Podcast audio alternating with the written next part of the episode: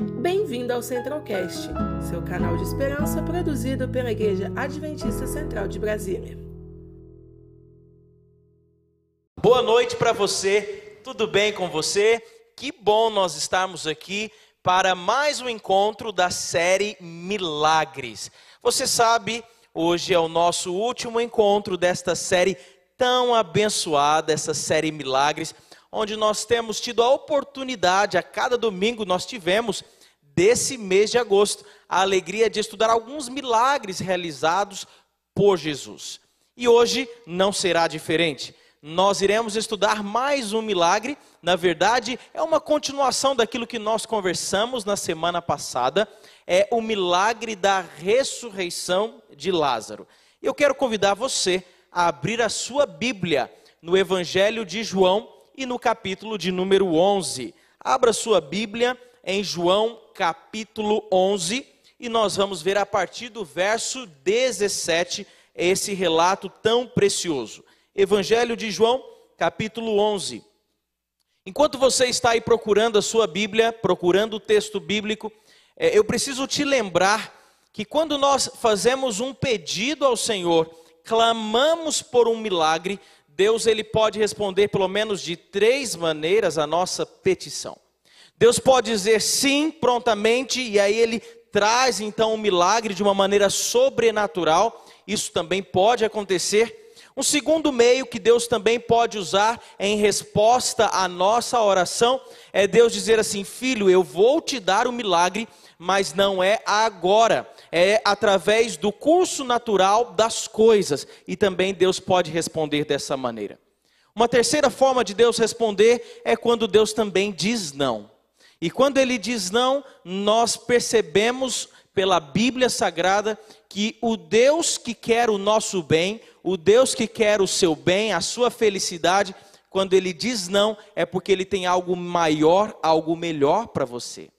E agora nós vamos ver aqui um milagre, algo maravilhoso, extraordinário, o milagre da ressurreição de Lázaro, algo sobrenatural aconteceu. Esse milagre ele é considerado como a coroa dos milagres de Jesus. É o maior milagre do seu ministério. Então João, capítulo 11 e o verso 17, com a Bíblia aberta, então nós vamos agora fazer uma oração. Vamos orar. Senhor nosso Deus, é um grande privilégio esse que nós temos, de termos a tua palavra aberta, porque nós queremos ouvir a tua voz. Por favor, Senhor, que o teu Espírito Santo impressione o nosso coração e que o milagre, ó Pai, que tanto necessitamos, o Senhor venha operar agora, hoje, em nossas vidas também. Rogamos no nome de Jesus. Amém. Muito bem, queridos, João capítulo 11, a partir do verso 17, diz assim a palavra de Deus. Chegando Jesus, encontrou Lázaro já sepultado havia quatro dias. Ora, Betânia estava cerca de 15 estádios perto de Jerusalém. Muito, muitos dentre os judeus tinham vindo ter com Marta e Maria para as consolar a respeito de seu irmão.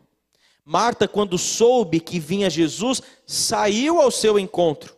Maria, porém, ficou sentada em casa. Disse, pois, Marta a Jesus: Senhor, se estiveras aqui, não teria morrido meu irmão. Mas também sei que, mesmo agora, tudo quanto pedires a Deus, Deus te concederá. Declarou-lhe Jesus: Teu irmão há de ressurgir. Eu sei, replicou Marta, que ele há de ressurgir na ressurreição, no último dia. Disse-lhe Jesus: Eu sou a ressurreição e a vida. Quem crê em mim, ainda que morra, viverá. E todo o que vive e crê em mim, não morrerá eternamente. Crês isto? Sim, Senhor, respondeu ela. Eu tenho crido que tu és o Cristo, o Filho de Deus, que devia vir ao mundo até aqui. Até aqui. Dos 35 milagres registrados pelos evangelhos, apenas três milagres relatam sobre uma ressurreição que Jesus realizou. Alguém que morreu há pouco tempo, alguém que havia morrido no dia anterior, e aqui o caso de Lázaro, que estava morto, diz a Bíblia, havia quatro dias. Quatro dias. Havia uma crendice, uma lenda na cultura judaica na época, que algumas pessoas acreditavam que quando alguém morria, a alma ficava rodeando o corpo por até três ou quatro dias. O morto, então, sepultado há quatro dias, os judeus entendiam que realmente a pessoa estava morta de fato. Claro que essa crendice, ela contradiz o que a Bíblia ensina sobre a morte, é verdade, mas para um judeu seria algo muito mais impressionante se alguém ressuscitasse no quarto dia, no quarto dia. Talvez os líderes religiosos pudessem acusar a Jesus de algum engano, alguma fraude, alguma falcatrua, quando ele ressuscitou, por exemplo, a filha de Jairo e o filho da viúva de Naim. Mas os judeus não teriam nada a dizer no momento em que Lázaro fosse ressuscitado. Jesus ele levou quatro dias para chegar em Betânia, porque Jesus tinha um propósito. Sabe, querido, Jesus em tudo que faz, ele tem um propósito. Nada na vida humana acontece por acaso. Quando nós confiamos em Sua providência, quando nós deixamos Deus ser Deus na nossa vida, quando nós deixamos o Espírito Santo dirigir os nossos caminhos e guiar os nossos passos, nós estamos seguros. Sabe, querido, Jesus nunca é pego de surpresa. Nós, como seres humanos, muitas vezes somos pegos de surpresa, não é assim? Quando de repente, tarde da noite, alguém faz uma ligação e nós atendemos de madrugada, preocupados com alguém que talvez esteja enfermo, alguém que esteja talvez é, em um hospital, precisando agora ser atendido. Nós, como seres humanos, somos pegos de surpresas. Quando chega um desemprego, quando há uma situação emergencial, mas não é assim com Deus. Deus ele nunca é pego de surpresa. Pode parecer sim que Jesus talvez esteja demorando, mas ele nunca se atrasa. Ele sabe o momento certo para agir e ele age no momento oportuno. Com essa aparente tardança, Jesus queria ensinar algumas lições. Primeiro, ele queria ensinar aos discípulos. Ele queria ensinar aos discípulos de uma vez por todas que ele é Deus. Jesus, o Filho de Deus, que estava preparando aquele grupo de doze homens para transformar a história do mundo. E ainda havia, quem sabe, algumas dúvidas particulares em seus corações, e esse milagre iria servir para ajudar no ensino, na instrução daqueles discípulos. Jesus também, através daquela demora, ele tinha um propósito, o propósito de fortalecer a fé de Marta e Maria também, e consequentemente, claro, Lázaro, que foi ressuscitado. Jesus tinha um terceiro propósito. O verso 45 de João capítulo 11 diz que muitos entre os judeus creram nele, creram nele, através desse milagre. Então Jesus demorou com um propósito aos discípulos, com um propósito a Marta, Maria e Lázaro, com o um propósito de fazer com que os judeus pudessem crer nele como o Messias, tão aguardado, tão esperado, almejado, e por último, para que essa história pudesse ser contada hoje para você. Quando Jesus chegou a Betânia, percorreu cerca de 3 quilômetros. Imagine. Jesus ele não foi direto à casa onde estava Marta e Maria. Não.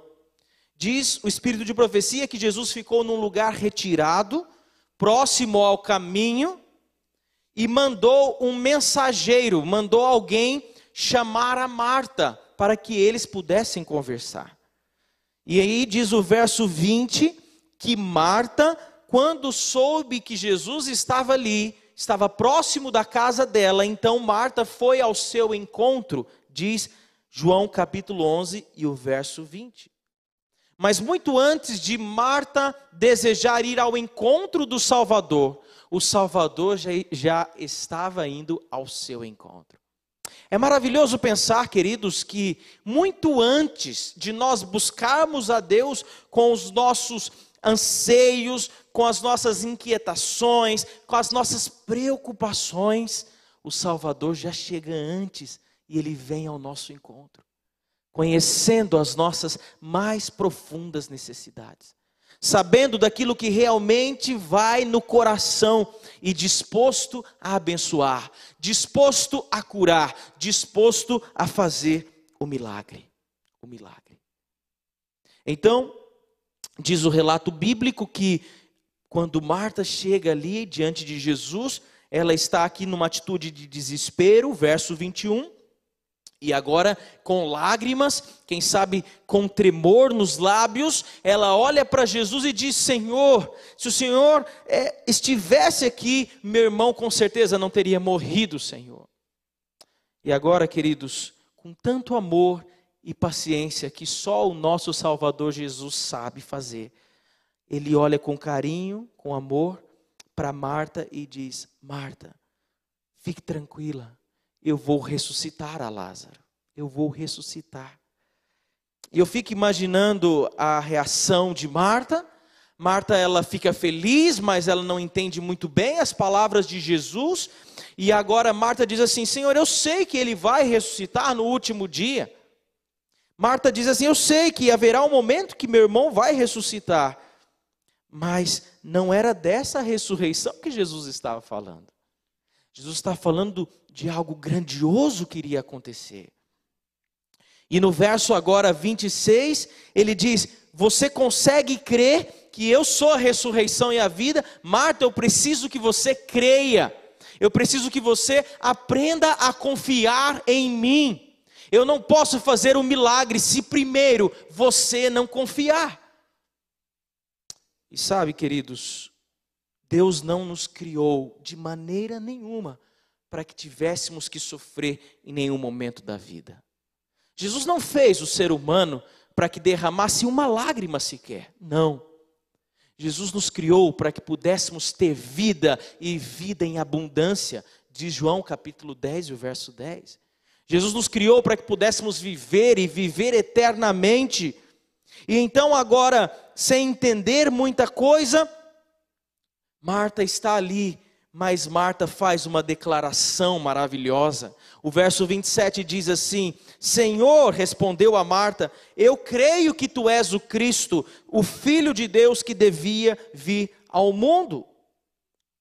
Marta estava diante do Criador do universo, diante do doador da vida, mas apesar de não compreender com clareza, completamente, imediatamente, o que Jesus estava dizendo, Marta professou a sua fé em Cristo como o Messias, o Salvador, o Deus Todo-Poderoso. Marta confiou a despeito de não compreender algumas coisas. É assim na vida da gente também, não é assim? Não é verdade? Muitas coisas acontecem em nossas vidas que nós não temos explicações. Nós não sabemos explicar o porquê de algumas coisas. Nós não temos todas as respostas. Existem respostas um tanto quanto embaraçosas, não é verdade? Porque nós não podemos dar, nós não sabemos dar, as perguntas são complexas. O que dizer diante de alguém que está vivendo um momento difícil e precisa de um milagre? E talvez não tenha resposta, talvez possa argumentar, dizer alguma coisa, mas não convence. Era assim que Marta estava se sentindo, mas Jesus estava querendo ensinar para Marta e dizer: Filha, apesar de você não entender todas as coisas, por favor, confie em mim. Confie. É por isso, queridos, que o primeiro milagre é confiar. É confiar. É deixar Deus dirigir a vida. É deixar Deus conduzir. E agora, então, de forma reservada, é, Jesus começa a falar um pouquinho mais com Marta. Claro que ali estavam alguns líderes religiosos próximos daquele lugar, e, e aqueles líderes estavam prontos e preparados para prender ou mesmo matarem a Jesus. E agora a Bíblia diz que não apenas Marta, mas também Jesus manda chamar a Maria. E aí Jesus conversa com Maria e diz praticamente as mesmas palavras que dissera a Marta também. E Maria também estava num estado ali muito delicado. Maria estava angustiada, Maria estava perplexa, claro, seu irmão estava morto. E agora eu quero te convidar a ler o restante do relato bíblico. Do verso 34, por gentileza, me acompanhe, João capítulo 11, o verso 34 ao verso 46. João 11, 34 a 46. Diz assim: E perguntou: Onde o sepultastes? Eles lhe responderam: Senhor, vem e vê. Jesus chorou. Então disseram os judeus: Vede quanto o amava. Mas alguns objetaram: Não podia ele que abriu os olhos ao cego, fazer que este não morresse. Jesus, agitando-se novamente em si mesmo, encaminhou-se para o túmulo. Era este uma gruta, e cuja entrada tinham posto uma pedra. Então ordenou Jesus: Tirai a pedra. Disse-lhe Marta, irmã do morto: Senhor, já cheira mal porque já é de quatro dias. Respondeu-lhe Jesus: Não te disse eu que se creres verás a glória de Deus? Então tiraram a pedra.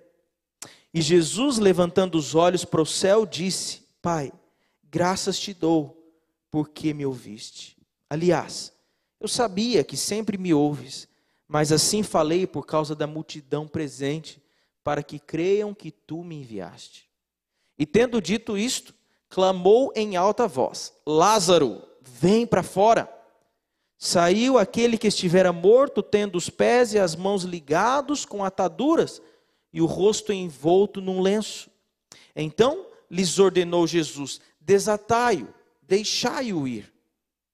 Muitos, pois, dentre os judeus que tinham vindo visitar Maria, vendo o que fizera Jesus, creram nele. Outros, porém, foram ter com os fariseus e lhes contaram dos feitos que Jesus realizara. Sem dúvida, a ressurreição de Lázaro é um marco divisório no ministério de Cristo Jesus.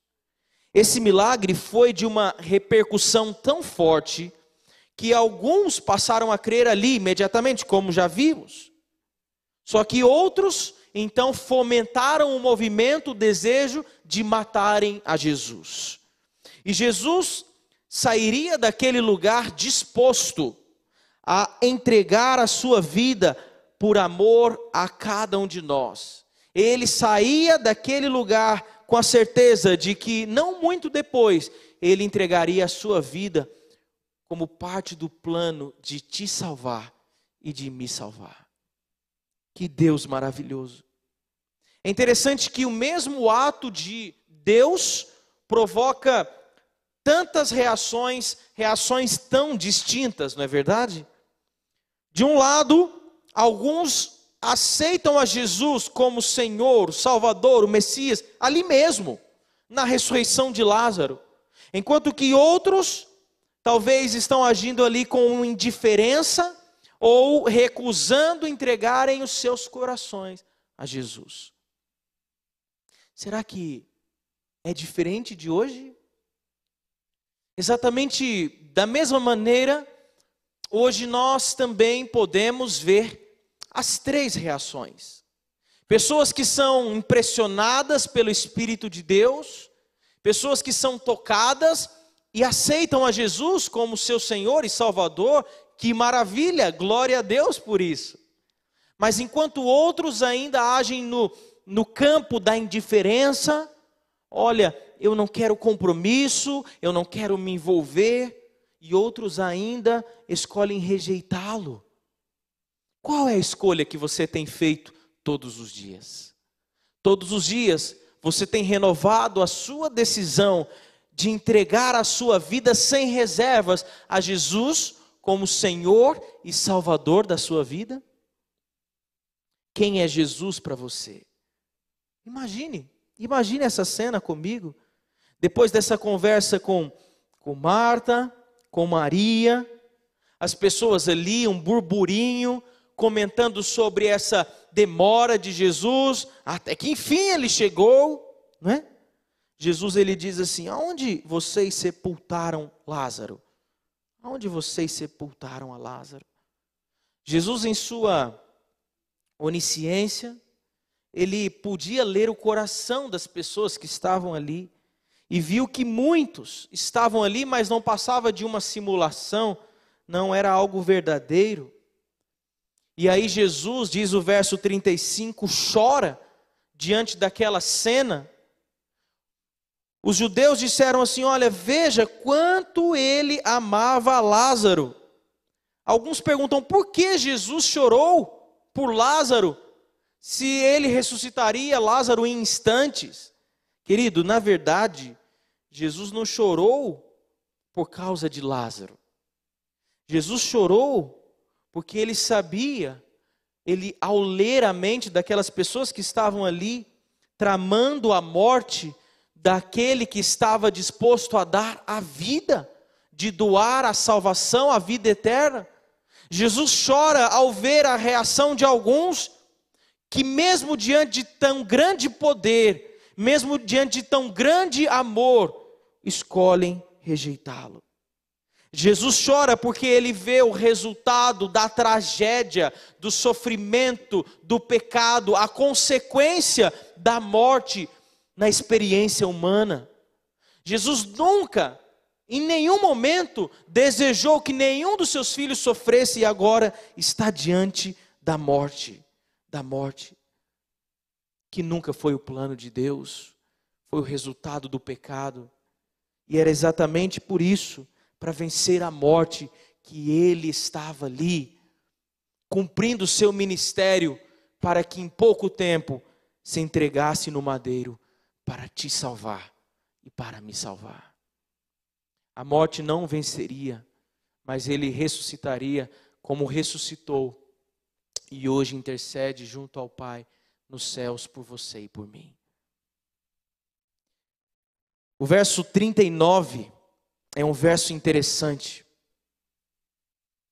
No verso 39, Jesus diz assim: Tirai a pedra.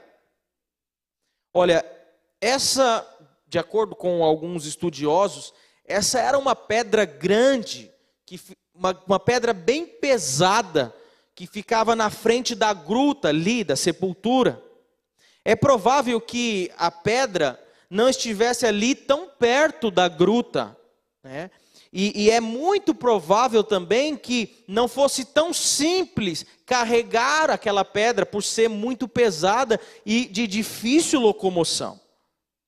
Talvez alguns que tinham colocado a pedra na frente daquela gruta, na frente daquele túmulo, talvez essas pessoas estavam ali próximos de Jesus, e quem sabe tinham colocado a pedra, e quem sabe alguns pensado assim: bom, agora o trabalho acabou, nós colocamos a pedra, e só vai ser tirada a pedra quando alguém da família morresse ali, para poder então ser colocado na sepultura, no túmulo. Talvez daqui a alguns anos ou muitos anos, nós iremos tirar a pedra outra vez. E aí vem Jesus e diz assim: tire a pedra. Tire a pedra. Você já parou para pensar por quê? Por que Jesus pediu para tirarem a pedra? Cristo poderia ter ordenado, pelo seu poder, como Deus, ele poderia dizer assim: saia daí, pedra, e a pedra iria se deslocar por si mesma, Com certeza. Jesus poderia ter mandado anjos e os anjos estavam ali ao seu lado e poderiam facilmente deslocar aquela pedra. Mas Jesus tinha um propósito mais amplo do que nós podemos imaginar ao dar a ordem tirar a pedra. Não era só para que Lázaro saísse e pudesse ressuscitar a Lázaro, não. Se Jesus iria realizar aquela ressurreição tão incomum, de ressuscitar um morto em estado de putrefação, sabe por que Jesus mandou tirar a pedra? Para nos ensinar uma importante lição. Para dizer para você para que fique claro diante de todo o universo, de uma vez por todas, de que Ele é o Deus do impossível. Lucas, em seu evangelho, ele chega a dizer assim no capítulo 1 e o verso 37, ele diz: Para Deus não haverá impossíveis em todas as suas promessas. Querido amigo, ao mandar tirar a pedra, Jesus estava dizendo àqueles homens e a você e a mim, a todos nós hoje, que não existe uma situação que esteja além do alcance e do poder de Deus. Às vezes, Deus chega a deixar ir até o extremo da situação, o extremo da impossibilidade, para que ninguém diga assim: será que não foi uma coincidência? Não é? Quando algo acontece, alguns tentam ficar racionalizando, né? Não, mas será que não é uma coincidência? Então Deus deixa ir até o extremo, até o extremo da impossibilidade, para dizer: não é coincidência, não é acaso, sou eu e é o meu poder, nada é impossível para mim. Você vai se lembrar da história de Gideão, não é? Você se lembra que na história de Gideão, ele apenas com 300 homens, diante de um exército de mais de 130 mil midianitas, venceu a guerra? Você vai se lembrar de Davi, que diante do gigante Golias, com uma pequena pedra, derrotou um homem com cerca de 3 metros de altura, que só a ponta da lança do gigante pesava quase 7 quilos? Pois é, a impossibilidade do homem é a possibilidade de Deus. Deus mandou tirar a pedra para ensinar que não há nada impossível a ele. E ele mandou tirar a pedra também para trazer uma segunda lição.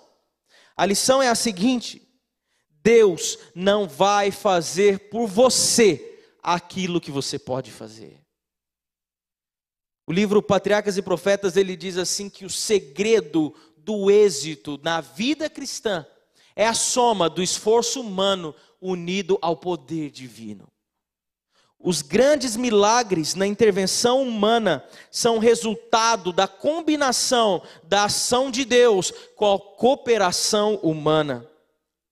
Cristo deseja mostrar que a humanidade tem que cooperar com a divindade. E eu fico impressionado, queridos, com isso.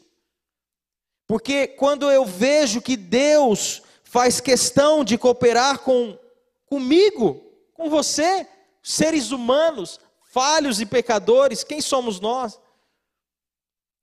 Eu fico imaginando o que o poder humano pode fazer, o que, que o ser humano pode fazer se Deus estiver ali ao seu lado. Deus ele não precisa de nós, nós é que precisamos dele. Mas interessante que quando o assunto é milagre, Deus parece que, parece não, com certeza, ele gosta de fazer parceria com seus filhos, parceria. Tem um pensamento que diz assim: Deus, Deus, sem você, ele continua sendo Deus. Mas você, sem Deus, não é nada. Por isso, nós temos o privilégio de nos envolvermos no milagre que Deus quer fazer na nossa vida. Talvez você esteja precisando de um milagre. Talvez você esteja vivenciando uma crise no seu casamento. Parece que não tem solução. Parece que você está à beira do divórcio. Talvez a sua pedra seja esse problema. Por favor, querido, peça um milagre. Não deixe de exercitar a sua fé. Mas não se esqueça que primeiro você precisa confiar. Você precisa confiar. Parece que tem uma crise na vida familiar sem solução. É uma pedra que tem atrapalhado você, não é verdade? Confie, Deus pode fazer o um milagre. Uma crise na vida financeira, quem sabe uma crise na família. Identifique qual é a sua pedra, qual é o milagre que você precisa que Deus faça. Talvez um problema espiritual, eu não sei. O que é que você precisa de um milagre? No que você precisa de um milagre? Mas não se esqueça que Deus conta com a sua participação também. Faça aquilo que você pode fazer para que a obra de Deus possa avançar na sua vida e o milagre possa acontecer. E a glória de Deus possa aparecer. Amém? Sabe que Marta, ela colocou um empecilho. No verso 39, Marta diz assim: Ó oh, Senhor, mas o meu irmão já cheira mal, porque já tem quatro dias que ele morreu. Senhor, vamos deixar isso para lá, né? Vamos deixar isso para lá. Parece que quando o Senhor ele está pronto para realizar uma obra, Satanás ele instiga a dúvida, ele coloca pessoas para fazer objeções. O caminho que Jesus propõe, sabe qual é? É o caminho da fé, é o caminho da confiança. Porém, o diabo faz de tudo para que você trilhe outro caminho, não o caminho da fé, mas o caminho da dúvida. Não caia nessa armadilha, querido. Não deixe que nada venha abalar a sua confiança em Jesus. Jesus, ele com muito amor, com muita brandura, com muito carinho, Jesus olha para Marta e diz assim: Marta, mas eu não te falei que se você crer, você vai ver a glória de Deus, Marta. Querido, nós não podemos duvidar desse Deus poderoso. No livro A Ciência do Bom Viver diz assim: O nosso Pai Celeste tem mil maneiras de nos prover as nossas necessidades, maneiras essas das quais nada sabemos. Sabe quando você olha para um problema e você parece que não encontra uma saída, Deus vê pelo menos mil maneiras de ajudar você, de cuidar de você, de realizar o um milagre na sua vida. Porque as impossibilidades naturais não podem impedir a obra do Deus onipotente. Nada pode impedir a obra de Deus naqueles que se entregam a Ele. E o verso 41 diz que então obedeceram à voz de Jesus e tiraram a pedra. Tiraram a pedra. E ali então, imagine a cena comigo: aqueles homens tirando a pedra, as pessoas olhando, tudo sendo de, de forma pública, proposital, todos tendo a oportunidade de ver que não, não era possível nenhum tipo de fraude, e agora então, aquele choro é silenciado, todos estão expectantes, surpresos para ver o que Jesus faria. E agora então, queridos, todos estão ali interessados no que iria acontecer. Ou Jesus provaria de uma vez por todas que ele é Deus, ou então a esperança daquelas pessoas iriam desaparecer. E aqui então, quando Jesus olha para aquele, para aquele túmulo, para aquela gruta, Jesus ele dá um comando que só ele pode fazer. Como doador da vida, ele olha para dentro daquela sepultura e diz: Lázaro, vem para fora. Lázaro, vem para fora. Jesus, nesse momento, queridos, está com o rosto iluminado pela glória de Deus. O povo tem a certeza do seu poder e da sua divindade. Lázaro, vem para fora. Jesus precisou dizer o nome de Lázaro, porque senão todos ressuscitariam naquele momento. Tão grande é o poder da palavra de Cristo Jesus. A mesma palavra que, quando deu a ordem, todas as coisas passaram a existir. E agora Lázaro sai do túmulo, ele olha ali a entrada daquela gruta, e ele não sai ali emagrecido pela enfermidade, ele não tem nenhum tipo de aparência de fraqueza, ele ressuscita saudável e ele vai em direção a Jesus, ele corre em direção ao Mestre e ele se ajoelha e ele se lança aos pés do Salvador para adorá-lo. Aos pés de Jesus, esse é o melhor lugar para você e eu estarmos todos os dias. Aos pés de Jesus. Talvez eu esteja pregando a alguém nessa noite que vive buscando o milagre, pensando que se o milagre acontecer, todos os seus problemas estarão resolvidos. Talvez você pense que esse milagre que você está buscando é a coisa que você mais precisa na vida. Mas me permita dizer uma coisa com muito carinho para você. O que você realmente precisa não é desse milagre. O que você realmente precisa, sabe o que é? É da graça de Jesus no seu coração. O que você realmente precisa é entender que o primeiro milagre é confiar. É isso. Enquanto você confiar a sua vida a Deus, você sempre terá um milagre. Deus não quer apenas fazer milagres para resolver situações específicas e momentâneas da sua vida. Deus quer resolver a sua vida. Deus não quer fazer um milagre para que daqui a pouco então você receba o milagre e alguns, quem sabe, se esqueçam do milagre, se afastem de Jesus. E aí, como fica? Jesus não quer apenas resolver detalhes da sua vida, agora, do tempo presente. Jesus quer te dar a salvação, Jesus quer te dar a vida eterna. Esse é o, mei, o maior milagre que você pode querer. Mas para que isso aconteça, você precisa primeiro confiar. Porque o primeiro milagre é confiar. Escute, esta música. Permita que o Espírito de Deus fale ao seu coração através dessa canção e clame a Jesus: Senhor, eu quero confiar. Senhor, eu quero, eu quero aprender a confiar em Ti, a despeito do que vai acontecer na minha vida. Se o milagre que eu quero vai acontecer ou não, não importa. O que eu preciso, Senhor, é aprender a confiar, porque eu aprendi que o primeiro milagre é confiar. Amém? Que Deus abençoe a sua decisão.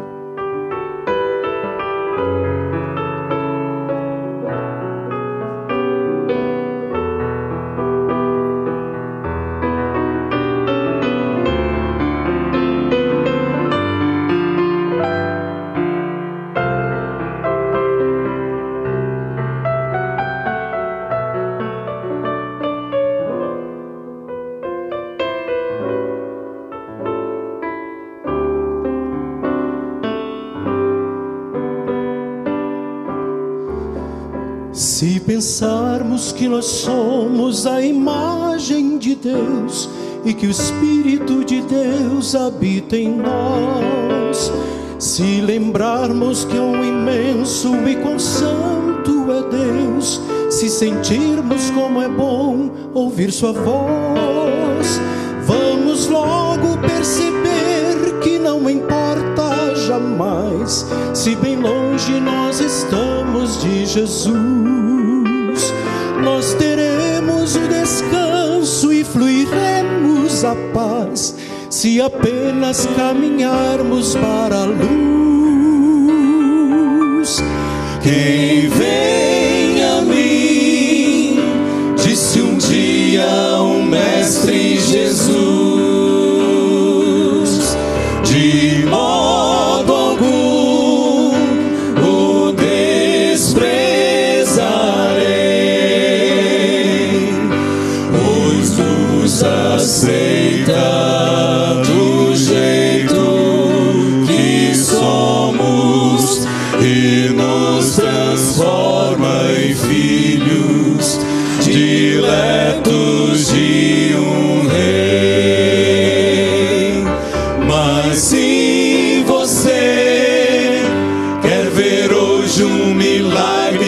Aqui,